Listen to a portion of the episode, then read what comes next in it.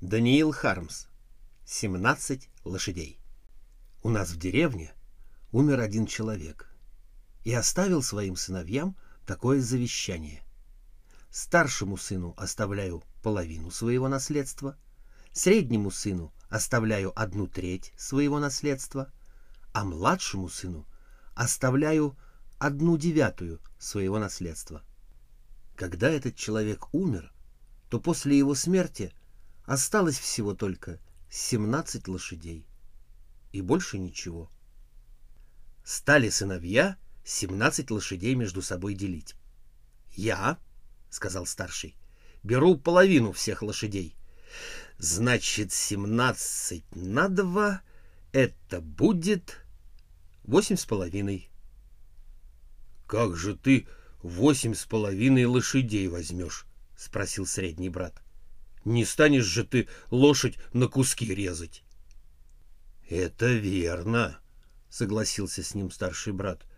«Только и вам своей части не взять. Ведь семнадцать не на два, не на три, не на девять не делится». «Так как же быть?» «Вот что», — сказал младший брат. Я знаю одного очень умного человека. Зовут его Иван Петрович Рассудилов. Он-то нам и сумеет помочь. Ну что ж, зови его, согласились два другие брата. Младший брат ушел куда-то и скоро вернулся с человеком, который ехал на лошади и курил коротенькую трубочку. «Вот», — сказал младший брат, — «это и есть Иван Петрович Рассудилов». Рассказали братья Рассудилову свое горе.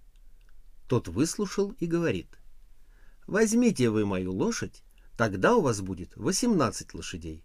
И делите спокойно». Стали братья восемнадцать лошадей делить. Старший взял одну вторую девять лошадей, средний взял одну третью шесть лошадей, а младший взял одну девятую две лошади. Сложили братья своих лошадей вместе. 9 плюс 6 плюс 2 получилось 17 лошадей. А Иван Петрович сел на свою восемнадцатую лошадь и закурил свою трубочку.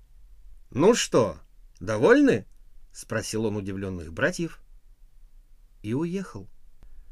Этот короткий детский рассказ «Загадка» Даниила Хармса был опубликован в журнале «Мурзилка» в 1900 28 году.